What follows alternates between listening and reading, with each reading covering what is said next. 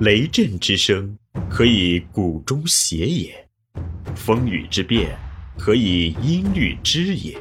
玄于语叹而知造湿之气，以小明大。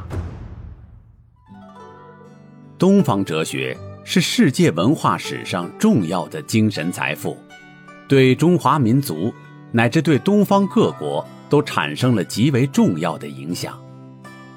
东方智慧导读系列，正是一本普及性的东方哲学读本。欢迎收听。玄宇文化独家出品的《东方智慧导读系列之无中生有的自然之道》，老子导读，刘丰涛编纂。第七集：老子之道的脉络六，老子之道的各种意义，规律性的道下，循环运动的规律。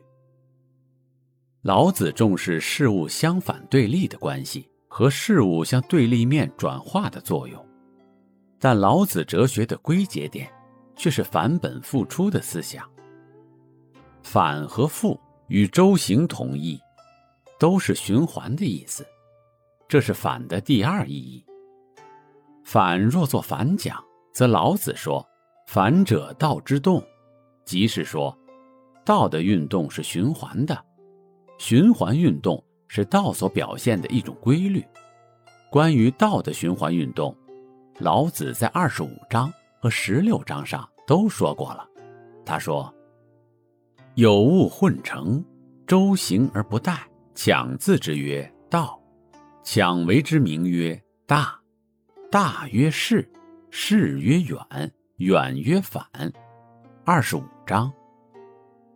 致虚极，守静笃，万物并作，无以观复。夫物芸芸，各复归其根。归根曰静，静曰复命，复命曰长，知常曰明，不知常，妄作凶。十六章。老子形容道时，说到道是周行而不殆的。周是一个圆圈，是循环的意思。周行即是循环运动，周行而不殆是说，道的循环运动生生不息。老子在二十五章上说：“想为之名曰大，大曰势，势曰远，远曰反。”这就是周行而不殆的解释。这是说，道是广大无边的，万物都从它出来。万物从道分离出来以后，周流不息的运动着，万物的运行越来越离开道了，离道遥远，波及必复，又回复到原点，这样一世一反，就是一个周行。十六章上的复也是周行的意思。老子从万物蓬勃的生长中，看出了往复循环的道理，他认为。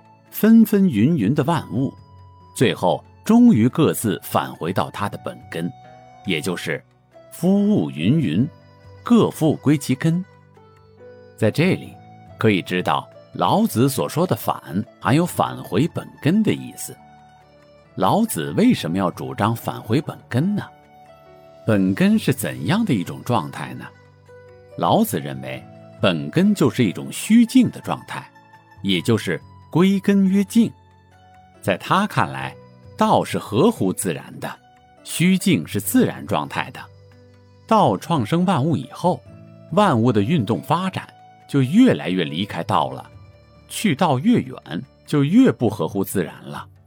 万物的烦扰纷争都是不合自然的表现，所以只有返回到本根，持守虚静，才体合于自然，才不起烦扰纷争。关于虚静的观念，后文再加以解说。以上说明规律性的道，有反的概念，说明道和道所作用的事物，依循着如下的规律：一、事物向相反的方向运动；二、循环运动返回原点。此外，老子在二十三章说：“飘风不终朝，骤雨不终日。三十六章说，柔弱胜刚强。二十九章说，为者败之，执者失之。出于强力，一定会失败；加以把持，一定要失去。这些也都是自然的规律。老子说，了解自然的规律，就是知常。常就是指事物变动的不变之规律。我们应依循着自然的规律去行事。如果不依循着自然的规律而轻举妄动，就会出乱子。也就是十六章所说的。